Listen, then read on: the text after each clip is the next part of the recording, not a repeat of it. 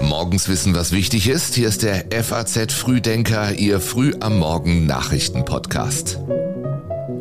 Heute ist Montag, der 24. Oktober und darum geht es heute. Boris Johnson sorgt in den britischen Chaostagen für eine neue spektakuläre Wendung. Der Wiederaufbau der Ukraine ist Thema beim Wirtschaftsforum mit Olaf Scholz und Umweltschützer hoffen auf das weltgrößte Meeresschutzgebiet. Für den Newsletter aufgeschrieben hat das alles Rebecca Buchsein. Mein Name ist Jan Malte Andresen und ich habe jetzt erst noch die Schlagzeilen der Nacht für Sie. Südkorea und Nordkorea haben an ihrer umstrittenen Seegrenze Warnschüsse abgegeben. Beide Staaten warfen sich gegenseitig vor, dass Schiffe des Feindes in ihre Gewässer vorgedrungen seien. Eine mögliche Befragung von Donald Trump vor dem Untersuchungsausschuss zum Sturm auf das US-Kapitol soll nicht live im Fernsehen übertragen werden. Die Ausschussvorsitzende Liz Cheney sagte, man werde nicht zulassen, dass Trump die Befragung in einen Zirkus verwandle.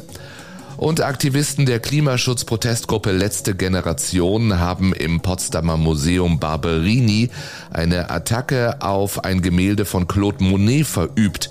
Ein Bild wurde gestern mit Kartoffelbrei bespritzt und beschädigt. Es droht eine humanitäre Katastrophe in der Ukraine. Das sagt der ukrainische Ministerpräsident Schmihal im Gespräch mit der Frankfurter Allgemeinen Sonntagszeitung. Weil Russland sowohl die zivile als auch die kritische Infrastruktur der Ukraine bombardiert.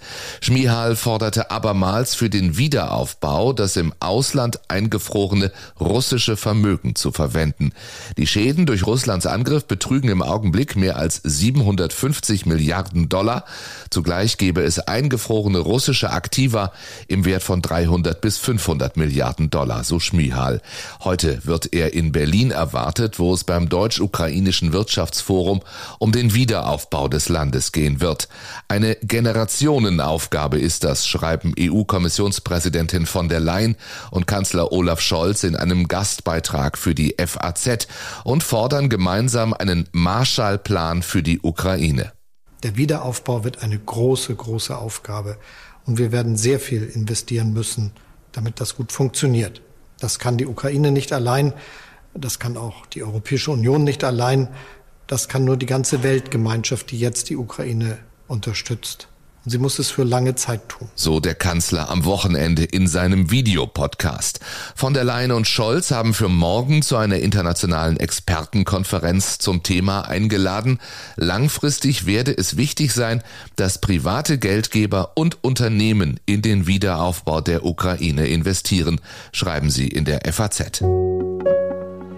Spektakuläre Wendung nach den Chaostagen von London. Am Abend lässt Boris Johnson wissen, er verzichtet auf eine Kandidatur, will nicht wieder britischer Premier werden. This is Sky News, the headlines. Boris Johnson pulls out of the race to be the next Prime Minister, admitting he can't unite the Conservative Party. Obwohl Boris Johnson aus seiner Sicht die notwendige Unterstützung in der konservativen Tory-Fraktion habe, schreibt er, ich glaube, dass ich viel zu bieten habe, aber leider ist dies wohl nicht die richtige Zeit. Als Favorit im Rennen um den Einzug in Downing Street 10 gilt nun der frühere Finanzminister Rishi Sunak. Auch er soll genügend Unterstützer haben. Um, honest, reliable. He should have been voted in last time. Er hätte gleich gewählt werden sollen, meint diese Wählerin auf einem Wochenmarkt gestern irgendwo in Großbritannien. Eine andere sagt, Boris Johnson hätte nie gehen sollen. Certainly not. I think Boris Johnson und Sunak sollen sich britischen Medien zufolge angeblich bereits am Samstag getroffen haben. Dabei soll es um einen möglichen Deal gegangen sein. Sunak, der im Sommer mit seinem Rücktritt aus dem Johnson-Kabinett ja maßgeblich zum Fall des damaligen Premiers beigetragen hatte, hätte Johnson demnach eine Rolle in seinem zukünftigen Kabinett anbieten können. Nach Johnsons Verzicht erscheinen diese Gerüchte nun in neuem Licht. Doch Johnson selbst hängen seine Skandale nach. So läuft derzeit eine Untersuchung, ob er in der Partygate-Affäre das Parlament belogen hat. Avanti.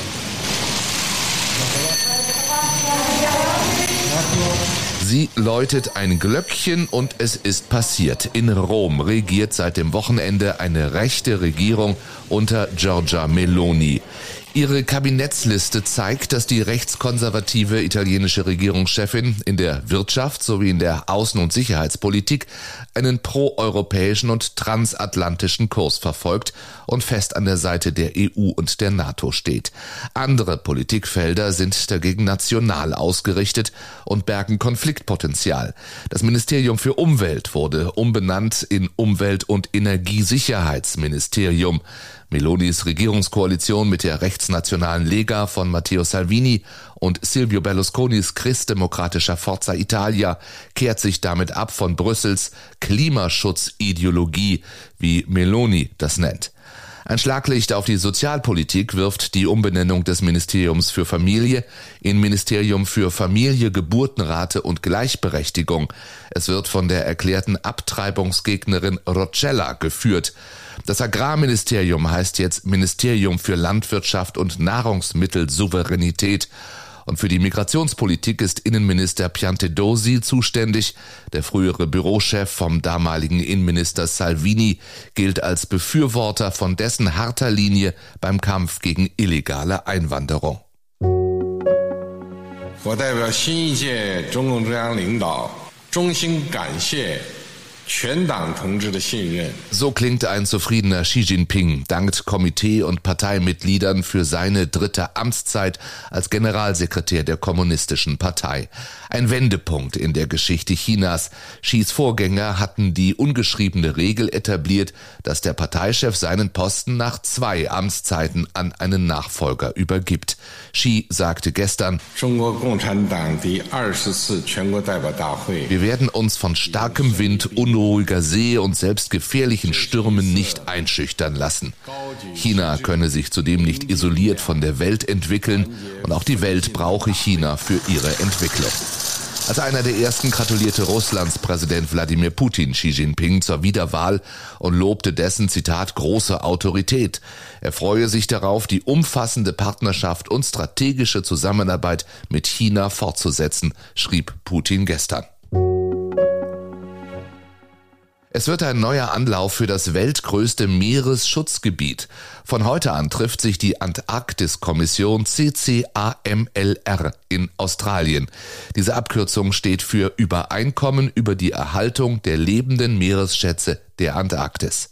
Die Mehrheit der Mitglieder will drei Schutzgebiete dort errichten, um das wichtige Ökosystem zu schützen. Die Pläne sehen vor, ein vier Millionen Quadratkilometer großes Gebiet in der Ostantarktis, auf der antarktischen Halbinsel und im artenreichen Weddellmeer unter Schutz zu stellen. 25 der 27 Mitglieder sprechen sich für das Projekt aus, Russland und China dagegen. Alle Entscheidungen der CCAMLR müssen aber einstimmig getroffen werden. Welche Effekte die Schutzzonen haben könnten, hat der Polarexperte und Abenteurer Arvid Fuchs kürzlich im Gespräch mit der FAZ erklärt. So würde unter anderem eine Kohlenstoffsenke erhalten bleiben, die wichtig sei, um das weltweit emittierte Kohlenstoffdioxid zu absorbieren. Mehr dazu lesen Sie online auf faz.net. So viel für heute von uns. Wie immer am Montag noch der Blick auf das, was diese Woche wichtig wird. Und da passiert viel am Donnerstag. Da stellt Finanzminister Lindner die Herbststeuerschätzung vor. Da entscheidet die EZB über den nächsten Zinsschritt. Beobachter rechnen damit, dass es wie im September um einen Dreiviertel Prozentpunkt nach oben geht. Und das Landgericht München I könnte sein Urteil gegen Alfons Schubeck sprechen. Dem Starkoch droht eine Haftstrafe wegen Steuerhinterziehung. Ich wünsche Ihnen einen erfolgreichen, einen schönen Montag. Wenn Sie mögen, hören wir uns morgen wieder, wie immer gleich ab 6 Uhr früh.